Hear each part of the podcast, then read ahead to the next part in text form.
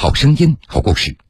各位好，欢迎收听江苏新闻广播南京地区 FM 九三七、苏南地区 FM 九五三、苏北地区 FM 九一二。铁坤讲述的新闻故事。火眼金睛，铁腕出击，撒下天罗地网。请听坤哥说法。德宏傣族景颇族自治州位于我国的云南省，这里山林环绕，宁静祥和。然而，在大山深处，有一群不速之客来到这里，他们行动诡秘，还有专业的岗哨流动站岗。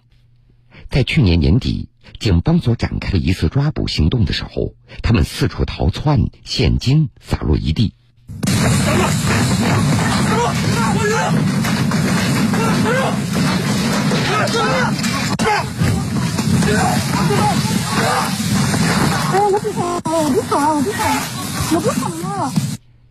大家听到的是云南省德宏边境管理支队民警所组织的一次抓捕行动。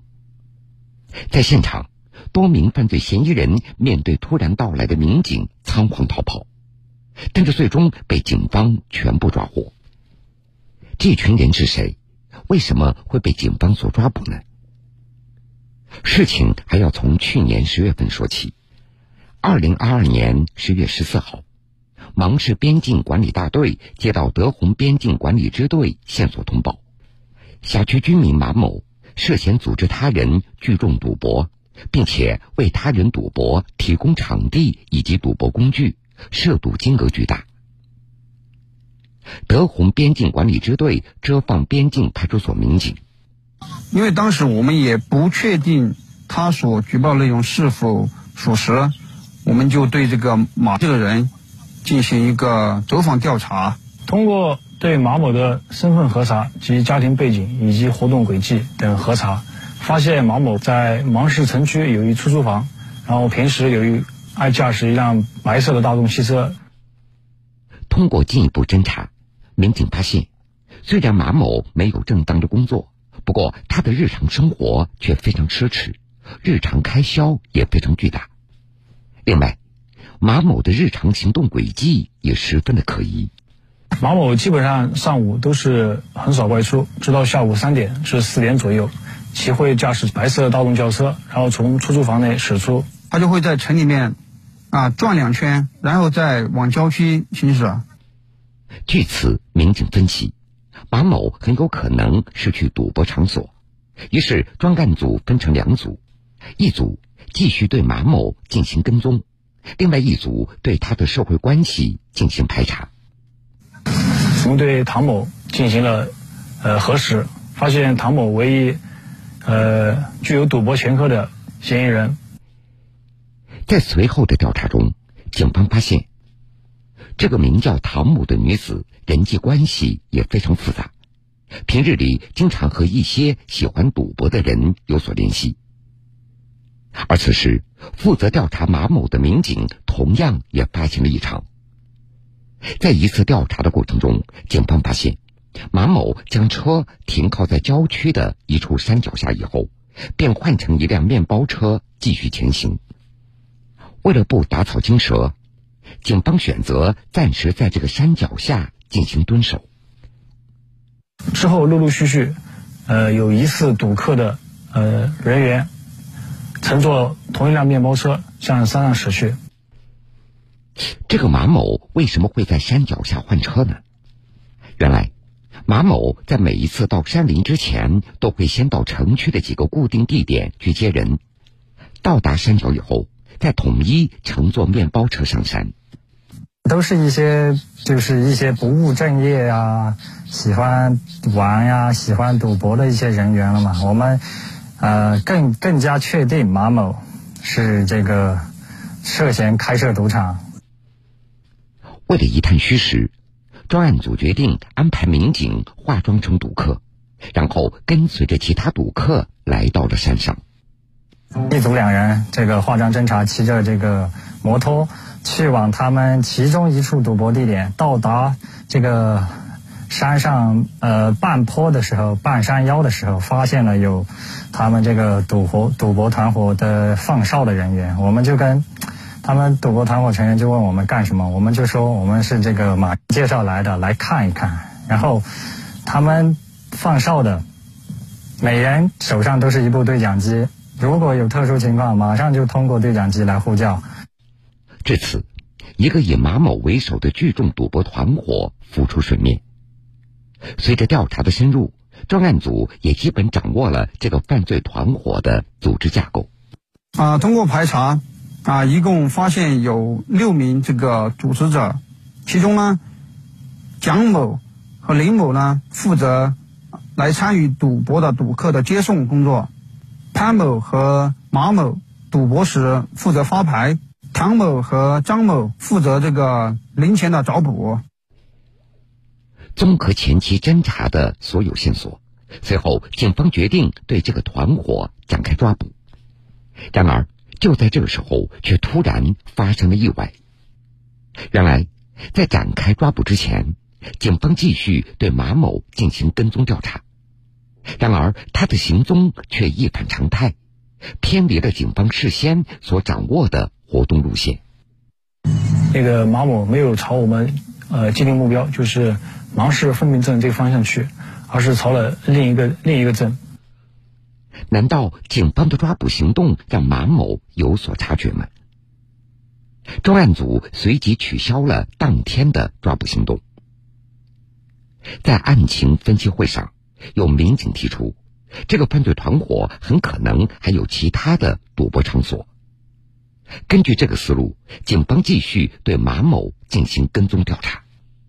通过一段时间的跟踪及化妆侦查，呃，专案组已经确定，马某在芒市辖区共有四处赌博窝点，且，呃，他们的活动规律为，嗯，按照四个地点顺序进行，每次周期约为三天左右。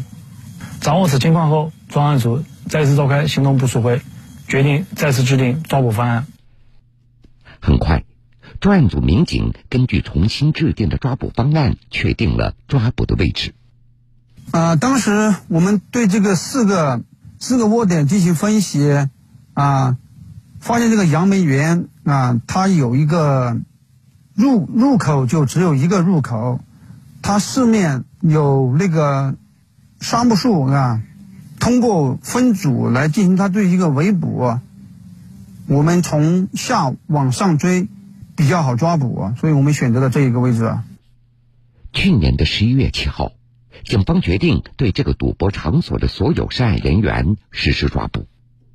当我们抓捕人员到达现场之后，发现现场没有人，我们当时就想他可能是不是又换地方了，但是大概位置是不会变的，可能就是他临时更换了一个地点。事情就是这么巧，就在这个时候。民警在附近的一条山路边的草丛里发现了一名可疑男子。因为这个山上是没有人的，一般是不会有人的。只要是有人，肯定是这个他们团伙的组织成员之一。我们就对他进行了控制，并进行询问。他说他是放哨的。经过讯问，民警了解到，当天马某将赌博场地转移到了距离赌博窝点大约两百米的一个地方。三组人员正准备上去对那个他指认的赌博地点进行合围的时候，突然一辆一辆银色的面包车，啊，也从这个山下上来。当时只有司机一个人，看着这个司机，啊，停车正正准备下车的时候，对他进行了控制。他当场就承认了，他是运送赌客的司机，啊，现在正准备去拉赌客下山，把这个具体的赌博地点指认给我们，我们就进行，呃，包抄围捕。